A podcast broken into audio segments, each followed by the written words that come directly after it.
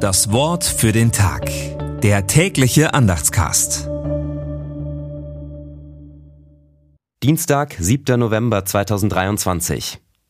Darum will auch ich meinem Munde nicht wehren. Ich will reden in der Angst meines Herzens und will klagen in der Betrübnis meiner Seele.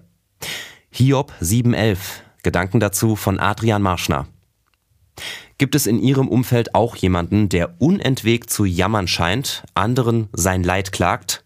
Das ist oft schwer zu ertragen und wenn das Gejammer zur täglichen Gewohnheit wird, ist es manchmal durchaus angebracht, das deutlich anzusprechen. Aber erlittenes Unrecht, Frustrationen, Schicksalsschläge sorgen nun mal dafür, dass wir noch stärker als sonst auf offene Ohren und hörende Herzen angewiesen sind. Dieses Bedürfnis anderen zuzugestehen und ihre Klage ernst zu nehmen, auch dazu leitet die Lektüre des Hiob-Buchs an. Das Wort für den Tag. Der tägliche Andachtscast. Präsentiert vom Evangelischen Gemeindeblatt für Württemberg.